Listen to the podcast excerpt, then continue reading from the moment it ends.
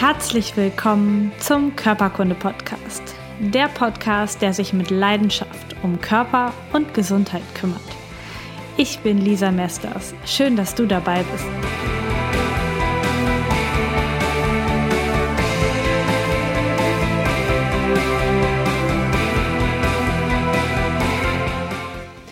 Herzlich willkommen zu einer neuen Folge Körperkunde Podcast. Ich freue mich, dass du dabei bist und heute bei diesem spannenden Thema eingeschaltet hast. Es geht heute um nicht hormonelle Verhütung, also um natürliche Verhütung, um die Tatsache, dass die Pille nicht gerade zuträglich für deine Gesundheit ist. Und ich habe mir dafür eine Expertin eingeladen, und zwar die Isabel vom Blog Generation Pille.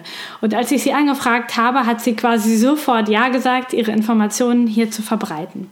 Ich möchte dich am Anfang ein bisschen beruhigen, denn die Isabel gibt ganz, ganz viele Quellen preis, wo du dich weiter informieren kannst, ganz viele Bücher und andere Webadressen. Ich habe das alles für dich rausgeschrieben und in die Show Notes gepackt, sodass du einfach nur entspannt zuhören brauchst und nichts mitschreiben, denn das habe ich schon für dich gemacht. Ich wünsche dir ganz viel Spaß mit diesem richtig coolen Interview.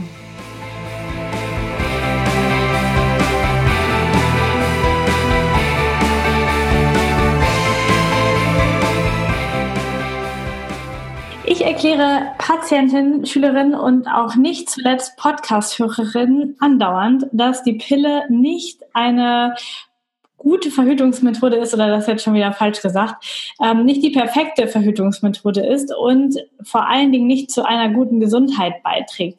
Im Gegenteil kann sich dadurch durch die hohe Hormonbelastung der Pille ordentlich was durcheinander bringen im Körper der Frau und das gilt es zu vermeiden.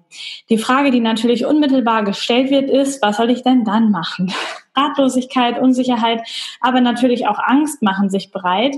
Denn jeder möchte ja auch eine sichere Verhütungsmethode haben. Und um dem entgegenzuwirken und euch eine Möglichkeit einer guten Alternative zu bieten, habe ich heute einen Gast eingeladen. Und zwar die liebe Isabel von Generation Pille ist heute so Gast. Sie ist Expertin auf dem Gebiet Verhütungsmethoden und sichere Pillenalternativen. Hi Isabel. Hallo, freut mich. Super.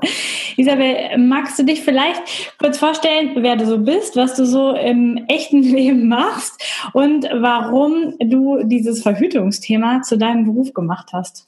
Ja, also ich bin Isabel, wie du schon gesagt hast. Ich bin 29 Jahre jung und die Gründerin des Blogs Generation Pille. Da ähm, versuche ich vereinfacht ausgedrückt, Frauen mit meiner Arbeit, also mit meinen Beiträgen, ihren Körper so ein bisschen näher zu bringen, damit sie verstehen, was so in einem Zyklus passiert, ähm, wie auch natürliche Verhütung funktioniert und was Hormone im Körper alles so ähm, anrichten können, sowohl sehr positiv als natürlich auch durch ähm, hormonelle Verhütungsmittel sehr negativ. Und äh, der Fokus hierbei liegt, wie gesagt, auf Hormonen und Verhütung. Und dazu gekommen bin ich eigentlich, weil ich selbst so starke Probleme hatte. Bei mir allerdings erst nach dem Absetzen der Pille. Aber es hat sehr, sehr lange gebraucht, bis mein ähm, Zyklus wieder regelmäßig war. Ich hatte ganz, ganz viele hormonelle Schwierigkeiten danach. Eine Diagnose nach der anderen, ganz viele hormonelle Erkrankungen, ähm, für die mir immer wieder die Pille verschrieben wurde, die ich äh, dann natürlich nicht mehr genommen habe. Und ähm, ja, das hat mich einfach dazu gebracht, sehr viel zu recherchieren und zu gucken, wo das alles herkommt und Ursachen zu suchen. Und so Stück für Stück habe ich dann immer mehr verstanden, was da alles passieren kann, wie das alles zusammenhängt und fand das so spannend, dass ich dann umgeschult habe. Also ich habe davor äh, elf Jahre im Marketing- und Eventbereich gearbeitet, habe dann eine Ausbildung zur Ernährungs- und Gesundheitsberaterin gemacht und ähm, ja, dann immer weiter geschrieben. Und jetzt ist der Blog und äh, die Beratung tatsächlich mein Hauptjob. Ja, voll cool. Ich bin selber auch zu dem äh, Thema mit der genau der gleichen ähm, Problematik gekommen oder mit ähnlichen Problematiken im Hintergang. Ich habe auch die Pille abgesetzt, weil ich auch wusste, so viele Hormone sind nicht gut und ich hatte ähm, zu dem Zeitpunkt keinen Freund und bei mir hat es auch unglaublich lange gedauert, bis der Zyklus wieder in seinem Gang war. Und da sind wir eigentlich auch schon beim ersten ähm, Themenblock heute. Und zwar, was macht die Pille eigentlich mit unserem Körper? Also sie verhindert Schwangerschaft, ich glaube, das weiß jeder. Aber was macht die Pille noch alles, positives wie negatives? Also ich glaube, erstmal muss äh, vorab gesagt sein, dass die Pille ein Medikament ist. Das vergessen leider immer sehr, sehr viele. Und ähm, ein Medikament hat sowohl eine Wirkung als auch eine ganze Latte von Nebenwirkungen. Wenn man sich jetzt die Nebenwirkungen der Pille mal anguckt, beziehungsweise einmal einen Blick in den Beipackzettel wirft, ähm, sollte man doch eigentlich auf den ersten Blick schon sehen, was sie alles theoretisch beeinflussen kann. Muss natürlich immer nicht. Aber wenn es Nebenwirkungen gibt in, im neurologischen Bereich oder auch im Verdauungstrakt oder was die Leber betrifft ähm, und auch was die Psyche betrifft, das steht ja alles drin, dann kann sie logischerweise diese Organe, die da ähm, eine Rolle spielen, auch beeinflussen. So, das erstmal ähm, vorweg. Und ähm, was die Pille definitiv macht, und da kommt man auch nicht drum rum, ist einfach aufgrund ähm, ihrer Wirkung und ihrer hormonellen Wirkung, dass sie unseren Zyklus ersetzt. Das ist ihre Aufgabe. Damit verhindert sie unsere Fruchtbarkeit. Ähm, das führt aber auch dazu, dass sie das ganze Hormonsystem beeinflussen kann. Meistens eher negativ. Und ähm, das Hormonsystem ist ja, wie du weißt, ähm, relativ groß. Da hängen viele Organe dran. Die wichtigsten sind wahrscheinlich erstmal die Schilddrüse, die Nebennieren und die Eierstöcke. Und ähm, die Hormone bzw. diese Organe kommunizieren ja eigentlich täglich miteinander und sind auch alle voneinander abhängig. Und wenn in ein Organ oder in einen Mechanismus eingegriffen wird, dann betrifft das logischerweise auch die anderen. Und das bedenkt man irgendwie bei der Pille immer nicht so richtig. Aber dadurch, dass sie eben den eigenen natürlichen Zyklus ersetzt, durch diese synthetischen Hormonersatzstoffe, wirkt sie indirekt auch beispielsweise auf Schilddrüse und Nebennieren. So, das lässt sich eigentlich kaum vermeiden. Ja. Was dann noch hinzukommt, ist natürlich auch, dass sie einen Einfluss auf die Leber hat diverse Vitamine und Mineralstoffe den Körper kostet und logischerweise auch den Darm negativ beeinflussen kann. Ja, genau. Und steht alles in den Beipackzettel. Man kann das lesen. Ähm, theoretisch und eigentlich finde ich so eine Aufklärung vom Arzt wäre da auch ganz ähm, hilfreich. Wird aber ja häufig nicht so richtig gemacht. Und meistens wissen ja die jungen Frauen auch sehr genau, sie möchten jetzt die Pille haben und dann bekommen sie sie auch. Ähm, muss man irgendetwas beachten, wenn man die Pille absetzen möchte? Das ist eine schwierige Frage. Also grundsätzlich reagiert jede Frau anders auf das Absetzen. Das heißt, man kann nicht von vornherein sagen, man muss X, Y und Z beachten weil das bei jeder Frau anders kommen kann. Ich kenne sowohl Frauen, die nach dem Absetzen ähm, der Pille sofort einen natürlichen Zyklus hatten, keine Pickel, kein gar nichts, keine Nebenwirkungen. Ähm, also die waren einfach frei von allem und haben sich einfach nur besser gefühlt. Es gibt aber auch Frauen wie mich, ähm, deren Hormonsystem danach einfach einen Komplett-Crash hatte und gar nicht mehr funktionieren wollte, weil das liebe Hormonsystem inklusive meiner Eierstöcke ähm, einfach nicht mehr wusste, was es machen soll nach zehn Jahren ausgeschaltetem Zyklus. Ähm, was man machen kann, ist aber, oder was man machen sollte, ist einfach ähm, so ein bisschen ein Gespür dafür zu bekommen und vielleicht Veränderungen bewusster wahrzunehmen, sowohl positive als auch negative Mm, und vielleicht den Zyklus so ein bisschen im Auge zu behalten. Also zu dokumentieren. Wann bekomme ich meine Periode, die erste richtige Periode?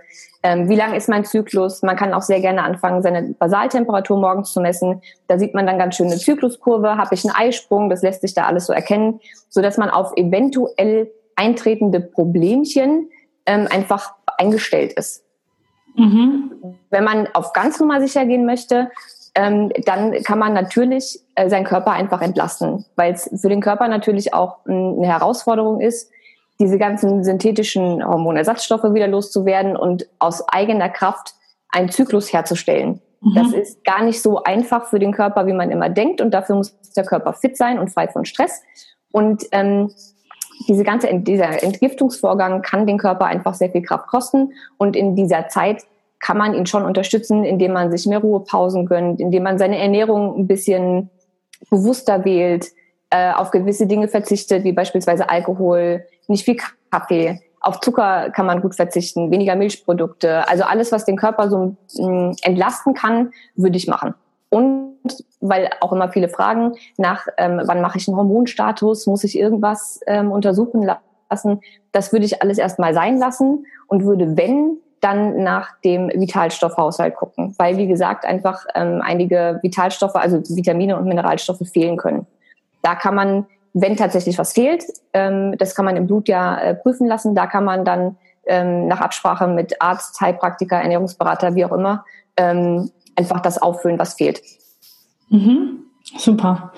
Ähm, wenn ich jetzt gefragt werde nach hormonfreien Alternativen, dann fallen mir spontan natürlich das Kondom ein oder das Diaphragma, ähm, die Kupfermöglichkeiten wie Kupferspirale oder jetzt gibt's neu, da wird mir immer Werbung angezeigt auf Instagram, äh, Zykluscomputer und so Armbänder. Außerdem gibt's zahlreiche Apps, die ähm, die Verhütung oder die Kinderwunschplanung irgendwie bei, ähm, unterstützen sollen und noch die natürliche Familienplanung, NFP NFP.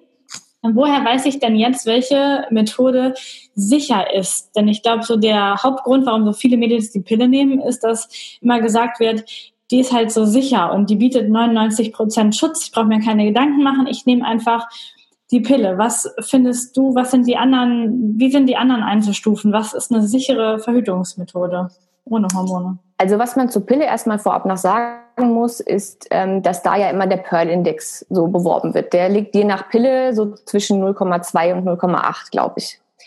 Der Pearl-Index ist aber mh, hm, nicht ganz so aussagekräftig, wie man immer meint, weil das eine ganz reine Rechenmethode ist. So. Mhm.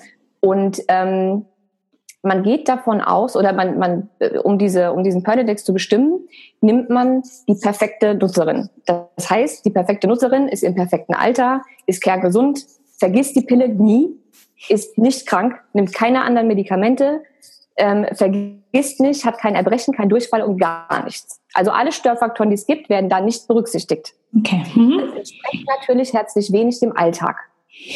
Also wenn ich mich daran erinnere, wie oft ich damals die Pille vergessen habe, jetzt habe ich sie allerdings auch damals äh, wegen Menstruationsschmerzen bekommen und ich wirklich zur Verhütung anfangs.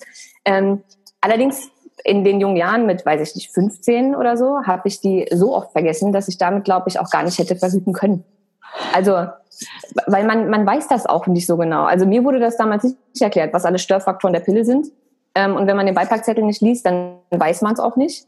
Ähm, berücksichtigt man jetzt diese ganzen Störfaktoren, kommt man auf einen ähm, Gebrauchsindex beziehungsweise auf die Anwendersicherheit.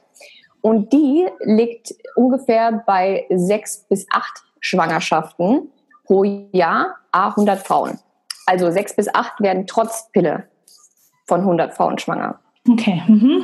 Das ist also dann kein Pearl-Index mehr von 0,2 bis 0,8, sondern ein Pearl-Index äh, Pearl von 6 bis 8, wenn man so okay. möchte. Mhm. So. Ähm, da muss man erstmal den Unterschied sehen. Und guckt man sich dann die natürlichen Varianten an, ähm, ist da der Index, also der Anwendungs- und Gebrauchsindex definitiv besser, weil der schwankt nicht so. Also die Unterschiede sind nicht so krass. Bei NFP, was du genannt hast, liegt der, ähm, der, der Pearl-Index beispielsweise bei zwischen 0,3 und 0,8, also ähnlich wie bei der Pille. Und der Gebrauchsindex aber nur bei 1 und 3. Mhm. Also zwischen 1 und 3. Das heißt, da ist die Chance, schwanger zu werden, wenn man es nicht möchte, eigentlich sogar noch niedriger als bei der Pille, wenn man es richtig macht. Das heißt, es gibt schon sichere Alternativen und meiner Meinung nach sogar sicherere Alternativen als äh, die Pille. Ja, und dann auch noch ohne die Nebenwirkungen. Ja, das ist ja. der große Vorteil. Und man lernt seinen Körper dabei auch noch richtig kennen. Ja. Jetzt muss man natürlich ähm, wissen, wie man das alles anstellt und was es da für Gadgets gibt. Mhm. Also die allersicherste Variante ist eigentlich, wenn man es selbst erlernt. Jetzt ist NFP, also die natürliche Familienplanung, die du ja schon genannt hast, nach Sensiplan, eins der Regelwerke für die symptothermale Methode. Mhm. Die symptothermale Methode ähm, bedeutet, also das Prinzip ähm, besteht darin, die Veränderungen im weiblichen Zyklus ohne Pille. Also wenn jetzt jemand mit Pille zuhört, diese Veränderungen merkt man mit Pille nicht, weil der Zyklus nicht existiert. Hat aber eine Frau einen natürlichen Zyklus, dann verändern sich gewisse Dinge während dieses Zyklus und anhand dieser Dinge lässt sich der Eisprung feststellen. Mhm. So. Dazu muss man wissen, der Eisprung findet ungefähr in der Mitte des Zyklus statt und in der Zeit, in der die Eizelle zum Eileiter, also über den Eileiter übergeht, ist diese Eizelle für 12 bis 18 Stunden befruchtungsfähig. Das ist die Zeit, in der man fruchtbar ist. Ist diese Zeit vorbei, kann man auch nicht mehr schwanger werden. Mhm. So, das heißt, wir Frauen haben tatsächlich nur diese 12 bis 18 Stunden, in denen wir überhaupt ein Kind zeugen können. So. Und wenn man das weiß und dann noch weiß, dass äh, Spermien maximal fünf Tage im Körper einer Frau überleben können, ähm, dann kann man bestimmen, und zwar sehr genau, in welcher Zeit man also aufpassen muss und in welcher nicht. Das heißt, man kann fünf Tage vor dem Eisprung Gefahr laufen, schwanger zu werden, wegen der Überlebenszeit der Spermien und bis maximal 18 Stunden nach dem Eisprung. Alles, was davor und danach passiert, ist einwandfrei und nicht fruchtbar. Mhm. Und ähm, mit NFP, also mit dieser Methode, lässt sich dieser Zeitraum sehr, sehr genau bestimmen, so dass man ganz genau weiß, okay, wann muss ich aufpassen und nochmal zusätzlich verhüten, also mit Kondomen, Diaphragma ähm, oder ich habe einfach in der Zeit gar keinen Sex, also je nachdem, wie man das machen möchte. Und in der restlichen Zeit kann ich aber ohne zusätzliche Verhütung loslegen, sozusagen. Mhm. Ja, das hört sich eigentlich gar nicht so schlimm an. Was sind denn diese, diese Faktoren, woran ich bestimme, in was für einer Zykluszeit ich bin? Wie, wie bestimme ich das? Was sind das für, ähm, für, für Dinge, die ich an mir beobachten kann, die dann mir sagen, in welchem Teil des Zyklus ich mich gerade befinde? Ja, also das macht man an ähm, mindestens zwei Dingen aus. Und zwar einmal an der morgendlichen Basaltemperatur. Mhm. Die ist in der ersten Zyklushälfte nämlich sehr niedrig und nach dem Eisprung durch das Progesteron ist sie sehr hoch. Also wenn man diese Zykluskurve sieht, diese Temperaturkurve, dann ist das wirklich so ein Unterschied. Mhm. Von der ersten zur zweiten. Gut, nicht bei jedem, bei manchen ist das nicht ganz so eindeutig, aber nichtsdestotrotz sieht man das. Ähm, die zweite Sache ist, dass ähm, man noch zwei weitere Symptome hat. Man braucht allerdings nur eins, um die Methode zu machen. Das kann man sich dann aussuchen. Also entweder man ähm, sieht sich sein Zervixschleim an, der verändert sich nämlich auch je nach Zyklusphase. Das heißt, der ist anfangs mh, hm, sehr weißlich, mh, hm, trocken, klumpig und mhm. wird je fruchtbarer man wird, je trü äh, trüber, Quatsch, je ähm, spinnbarer, durchsichtiger oder flüssiger ähm, wird er. Und wenn die fruchtbare Zeit wieder vorbei ist, geht es wieder zurück zu diesem weißlichen und eher klumpigen. Mhm. Das sieht man tatsächlich jeden Tag. Und ähm, für alle, bei denen das nicht ganz so eindeutig ist, ähm, gibt es auch noch den äh, Muttermund, den man abtasten kann, weil der wandert nämlich tatsächlich auch von unten nach oben und von oben wieder nach unten. Ja. Also mhm. das ähm, kann man auch als Symptom merken. Und diese zwei Sachen in Kombination, also Temperatur plus ein Symptom, ähm, ergeben einfach ein, ein, ein Zusammenspiel, das äh, erkennen lässt, wann bin ich fruchtbar und wann nicht. Und dafür gibt es eben äh, gewisse Regeln. Man kann natürlich nicht einfach blind irgendwas bestimmen. Da muss man schon irgendwie ein bisschen genauer ins Thema auftauchen. Und NFP nach Sensiplan ist so das bekannte und am meist erforschte die sind schon sehr, sehr, sehr sicher. Und da kann man entweder Kurse zu machen. Also es gibt NFP-Berater bundesweit, zu denen man gehen kann und sich das erklären lassen kann. Die begleiten einen dann über, ich glaube, drei Zyklen und erklären einen die ganzen Regeln und gehen mit einem den eigenen Zyklus durch. Ähm, oder man macht das in Eigenstudium sozusagen und kauft sich, also Studium immer äh, klingt, als, als müsste man da jetzt eine Doktorarbeit schreiben. Also so kompliziert ist es nicht. Ähm, es gibt auch tolle Webseiten. Es gibt zum Beispiel MyNFP, da ist noch ein Forum äh, mit dran, da werden einem die Regeln gut erklärt. Es gibt ein Buch von ähm, Sensiplan direkt, also von den Maltesern, die machen das. Ähm, Natürlich und sicher heißt das Buch, da stehen die ganzen Regeln erklärt. Ähm, es gibt dazu auch noch ein Arbeitsbuch mit Beispielzyklen. Ähm, das kann man eigentlich relativ einfach erlernen. Wenn man sich da zu unsicher ist, dann kann man sich natürlich auch nochmal ähm, verschiedene Apps angucken, die es da gibt, die einem so ein bisschen mh, hm, beim Auswerten unterstützen sozusagen. Oder es gibt auch Apps, die vollständig für einen auswerten. Und es gibt auch Zykluscomputer, wenn man sich nicht sicher genug fühlt, das für sich selbst zu bestimmen. Okay, ja, spannend. Ähm, glaubst du, dass das eine Methode ist, die für jede Frau gut funktioniert? Also könnte ich jetzt auch, wenn ich Mutter bin von einer 13-jährigen Tochter, ähm, wenn, und ich selber die NFP-Methode dann mir sicher beherrsche, ihr das weitergeben? Würdest du sagen, das funktioniert auch schon mit Jugendlichen? Ich finde das ein bisschen schwer zu sagen, weil natürlich die Pubertät eine Zeit ist, in der der Zyklus sich entwickelt. Mhm. Da sind die Symptome nicht bei jedem Mädchen schon gleich zu Beginn so eindeutig, wie sie sein müssten, um damit zu verhüten. So. Und es ist natürlich auch nochmal eine Frage, ähm, ob man dazu bereit ist, also ob man das wirklich möchte, weil die Bereitschaft dazu und auch die, diese Eigenverantwortung ähm, die muss schon da sein. Also man muss das schon ernst nehmen und man muss es schon verstehen. Ich glaube aber, wenn man als Mutter schon NFP gemacht hat und weiß, wie sicher das ist und das an sein Kind weitergibt, dass das schon funktioniert, weil man ja als Mutter dann ähm, auch nochmal einen Blick auf den Zyklus werfen kann und ne so. Mhm. Und man hat ja auch nicht unbedingt sofort mit 13 Sex. Nee, genau. Mhm. Bei den meisten ist die Pille ja mit 13 eher so präventiv für den Fall das.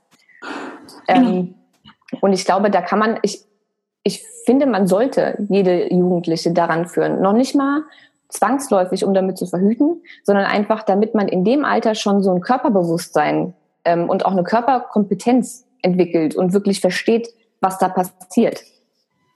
Ja, das glaube ich auch. Ich glaube auch, dass viele Mädchen und Frauen gar keine richtige Ahnung haben. Sie wissen zwar, dass sie einmal im Monat circa ähm, bluten und dass das irgendwie nicht gerade angenehm ist, vielleicht sogar auch, aber was da alles hintersteht und wie, wie fein diese ganzen Regelmechanismen sind, ist ganz, ganz selten bekannt irgendwie. Ja.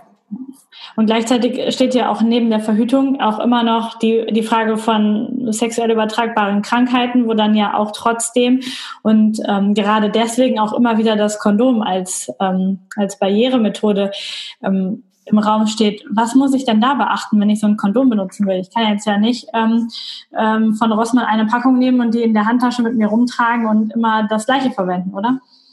Nee, bitte nicht. Ähm, bei Kondomen war ich tatsächlich auch sehr schockiert, wie viele, äh, gerade Männer, die falschen Kondome ähm, benutzen, weil es tatsächlich verschiedene Kondomgrößen gibt und nicht jedem Mann ähm, auch automatisch jede Kondomgröße passt.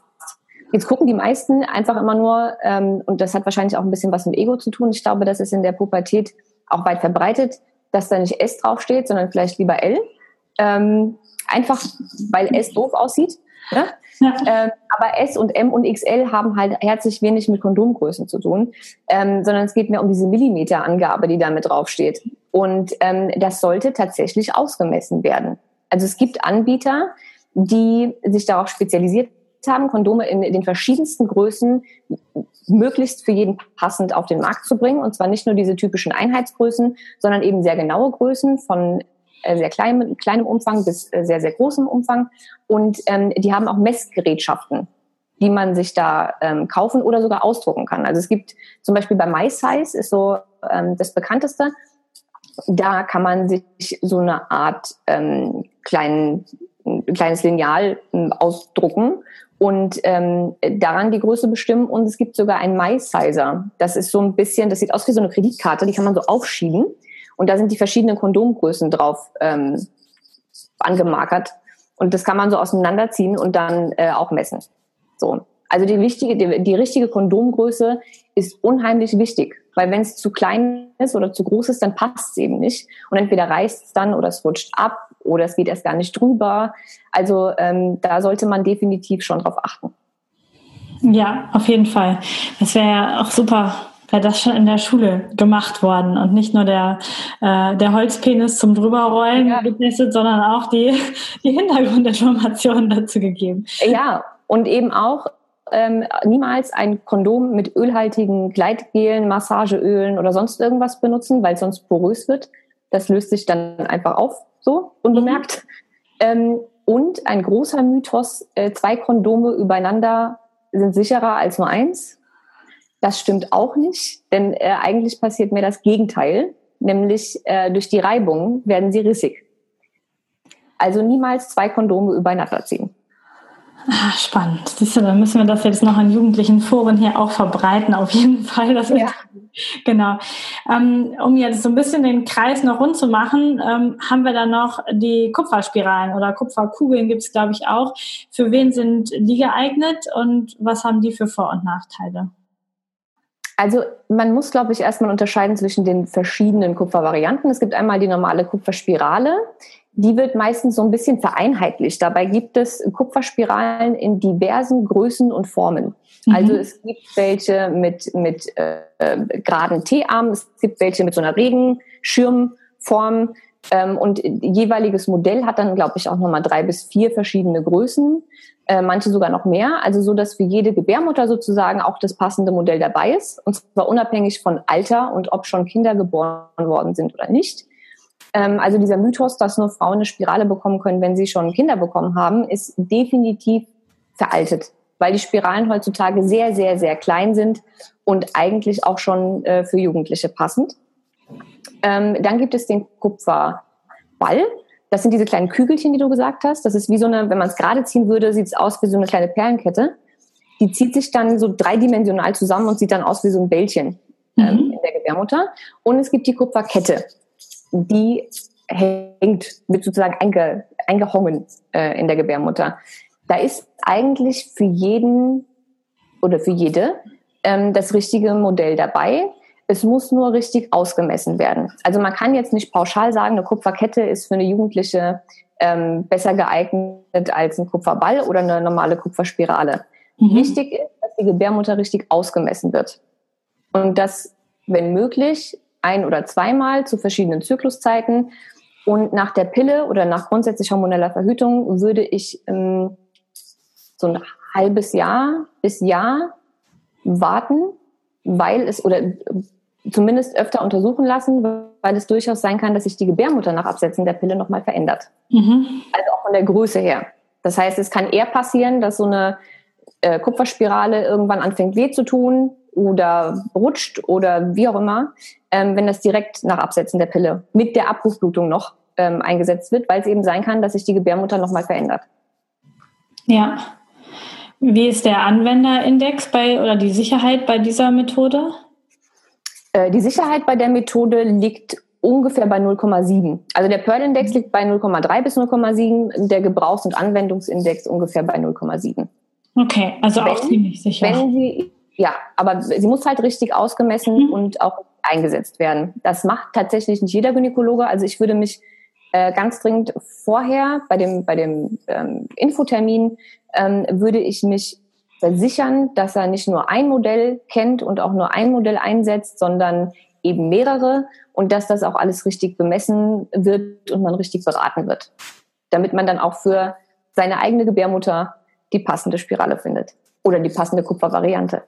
Ja, ich äh, hörte von Geschichten, dass sich die solche Spiralen durch die Gebärmutter durchbohren können oder dass das auch irgendwie gefährlich ist. Sind das so Internetgeschichten oder ist das ähm, passiert sowas? Also ich glaube, früher ist das öfter passiert, wenn man sich beispielsweise mal das Buch von Dr. Dorothee Struck anguckt. Das ist eine ganz, ganz tolle Gynäkologin, die sehr spezialisiert ist auf hormonfreie Verhütung. Mhm. Die hat ein ganzes Buch über Spiralen geschrieben. Wenn man sich also mal anguckt, dass es früher nur ein bis zwei Spiralen gab, ähm, in der einen gleichen Größe, ähm, und auch das Einsetzen früher nicht so einfach war wie heute und man natürlich auch kein Ultraschall hatte und das alles nicht so richtig ausgemessen werden konnte, dann ist klar, dass es früher sehr viel Komplikationen gab. Mhm. Das ist heute mit dem richtigen Einsetzen doch schon sehr selten. Sehr, also es ist nichtsdestotrotz ein Fremdkörper, mhm. der da einfach eingesetzt wird. Der gehört da theoretisch aus natürlicher Sicht einfach nicht hin. Ähm, und natürlich gibt es bei allem Risiken. Ja. Aber ich würde mal behaupten, dass die Chance, dass da was passiert, heute wirklich sehr, sehr gering ist. Genau. Die, diese Kupfergeschichten ähm, verändern ja den Zyklus der Frau nicht. Wie kriegen, kriegt man mit Kupfer trotzdem eine Verhütung hin? Warum wird man dann nicht schwanger? Es sind die Kupferionen. Mhm. Diese Kupferspirale gibt Kupferionen ab und die ähm, lassen entweder Spermien sehr, sehr langsam und träge werden, sodass sie da erst gar nicht ankommen, wo sie hinwollen, oder eben töten sie ab, sozusagen. Also die Spermien kommen an dem Kupfer nicht vorbei. Ah, okay. Und wie lange kann ich so eine Spirale ähm, eingesetzt lassen, bis die gewechselt werden muss? Das kommt immer auf das Modell an. Das schwankt da so ein bisschen, aber sind meistens so zwischen drei und fünf Jahre. Super. Mit welcher Methode verhütest du jetzt? Also was ist so deine Methode, die du für dich gewählt hast? Also ich mache ganz, ganz klassisch NFP. Mhm. Ähm, und das auch schon seit einigen Jahren. Ich teste aber natürlich immer für den Blog alles, was irgendwie an neuen Gadgets rausgekommen ist ähm, habe eigentlich so gut wie alle Apps durchgetestet, ähm, die es gibt, alle Zykluscomputer getestet, die es gibt und ähm, bin da immer bei allem dran, was irgendwie neu ist, um zu gucken, ob es funktioniert und das mhm. dann auch ähm, weitergeben zu können.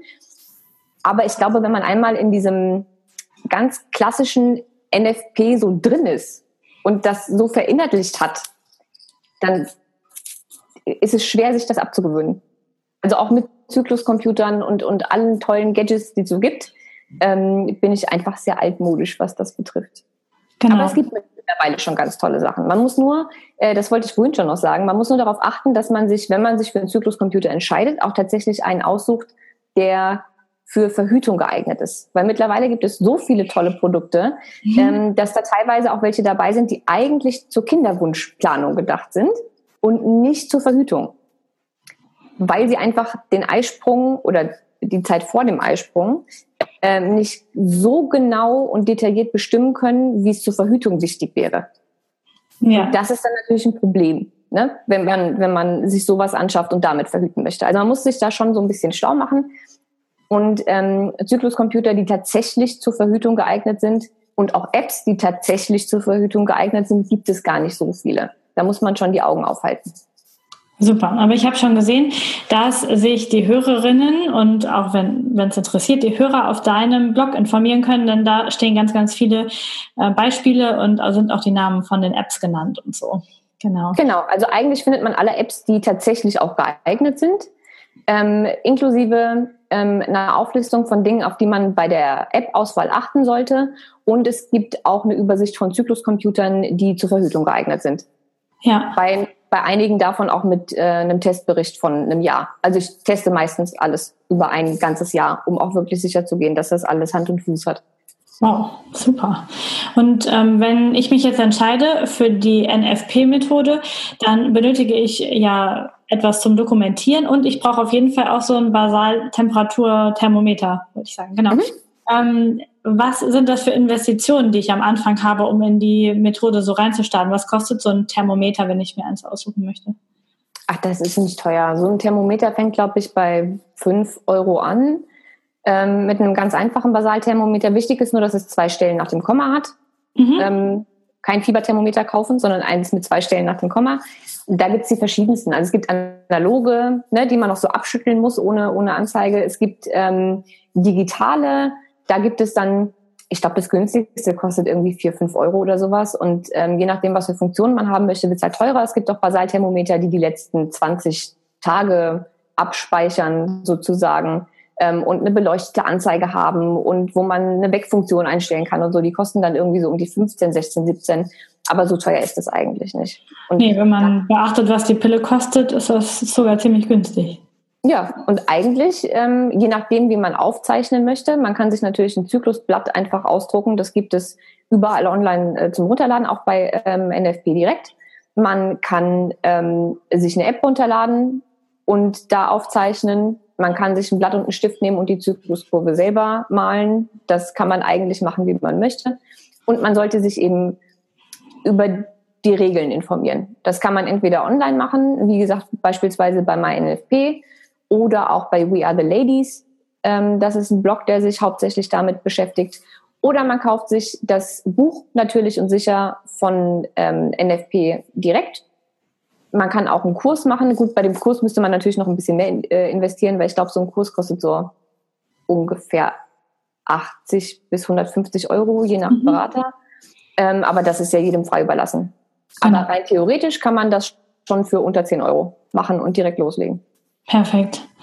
Hm, ich verlinke natürlich ähm, ganz, also ich versuche alles zu verlinken, was du zwischendurch schon gesagt hast. Und auch deinen äh, Blog generationpille.com.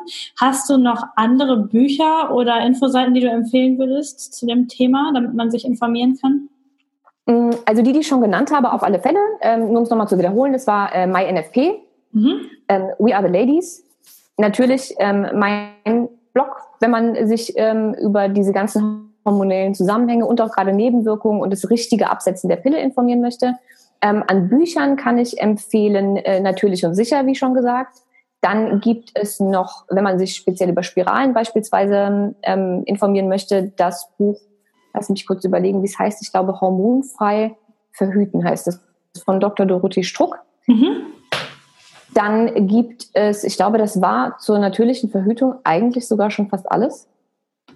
Ähm, und dann gibt es natürlich noch, ich habe ein Buch geschrieben ähm, zum Absetzen der Pille für alle, die tatsächlich äh, damit Problem habe, äh, ein mhm. Problem haben oder schon mal abgesetzt haben und da ganz schlimme Probleme hatten. Das Buch heißt Bye Bye Pille und ist auch auf dem Blog ähm, zu haben. Das kann ich natürlich auch nur jedem wärmstens empfehlen, der da irgendwie so ein bisschen Angst vor hat, ja. vor diesem ganzen Absetzen. Ja, ich glaube, das waren so die Seiten, auf denen man sich am besten informieren kann. Ja, perfekt. Kommt alles in die Show Notes. Ähm, hast du über das ganze Thema Verhütung hinaus noch einen Gesundheitstipp für die Leute, die hier zuhören, was du regelmäßig für dich und deine Gesundheit im Allgemeinen tust, damit du täglich fit bist? Also ich habe mir vor langer Zeit irgendwann mal angewöhnt, ähm, Pausen einzulegen. Also tatsächlich bewusster mit dem Stressthema umzugehen. Also wie lange sitze ich am Rechner? Wie lange beantworte beantworte ich E-Mails, ähm, was stresst mich und was nicht, weil ich früher das Wort Stress immer nicht so richtig ernst genommen habe und noch nicht so richtig verstanden habe, was das tatsächlich mit der Gesundheit anstellt. Mhm. Wenn man sich damit einfach mal beschäftigt hat und weiß, dass es ähm, Hormone ausschüttet, und zwar Stresshormone, und diese Hormone wiederum auch den weiblichen Zyklus und mhm. auch die Schilddrüse beeinflussen können, dann achtet man da schon mehr drauf, weil das sieht man tatsächlich ähm, im Zyklus, wenn man darauf nicht äh, achtet. Das heißt, das mache ich. Und ähm, ich versuche mich regelmäßig ähm, zu bewegen. Ich bin jetzt nicht so der Fitnessstudio-Mensch und ich gehe auch nicht joggen, aber ich versuche es zumindest mit äh, regelmäßig Yoga und Hula Hoop, ah. weil das nämlich beides auch super ist ähm, für den weiblichen Körper, für den weiblichen Zyklus und auch für weniger Menstruationsschmerzen. Mm, und ansonsten versuche ich ein bis zweimal im Jahr so eine kleine, ich, ich finde Entgiftung klingt immer so krass, aber so sagen wir mal so ein bis zwei Mal im Jahr so einen bewussten Monat einzulegen, in dem ich sehr penibel auf meine Ernährung achte und äh, eine Darmreinigung mache. Meistens immer so zum Jahreszeitenwechsel. Mhm. Das ja. sind so die Dinge, die ich, die ich für meine Gesundheit versuche zu tun. Ja, das hört sich doch alles super an. Perfekt. Ähm, ich danke dir total, Isabel, dass du mir Rede und Antwort gestanden hast heute zu diesem Thema Verhütung. Und ich glaube, dass das so der Einstieg sein kann, damit sich äh, möglichst viele junge und auch ältere Frauen Gedanken darüber machen, wie sie verhüten möchten, welche Methode sie wählen wollen, wo sie dann natürlich noch tiefer einsteigen können, damit sie dann, ähm, dass das auch alles wirklich funktioniert hinterher, wie wir das hier so schön gesagt haben. Vielen Dank. Gerne, gerne, hat mich sehr gefreut. So, da bin ich wieder. Ich hoffe, es hat dir genauso gut gefallen wie mir. Noch einmal herzlichen Dank an Isabel an dieser Stelle. Ich möchte dich noch darauf hinweisen, dass wenn du auch, so wie die Isabel, für ihre Gesundheit etwas tun möchtest und auch eine Reinigung deines Körpers haben möchtest oder eine Darmreinigung haben möchtest, dazu habe ich auch schon mal eine Podcast-Folge gemacht und du kannst dir alle Informationen dort herausholen. Alle Quellen, alle Bücher findest du in den Show Notes, wie versprochen. Ich wünsche dir eine wunderschöne Woche, alles Gute. Und wenn dir dieser Podcast gefällt, dann mach doch bei YouTube einen Daumen hoch oder schreib mir eine Rezension für iTunes, damit ich auch von anderen Menschen besser gefunden werde und in den Rankings nach oben steige. Ich danke dir herzlich und wünsche dir noch einen wunderschönen Tag.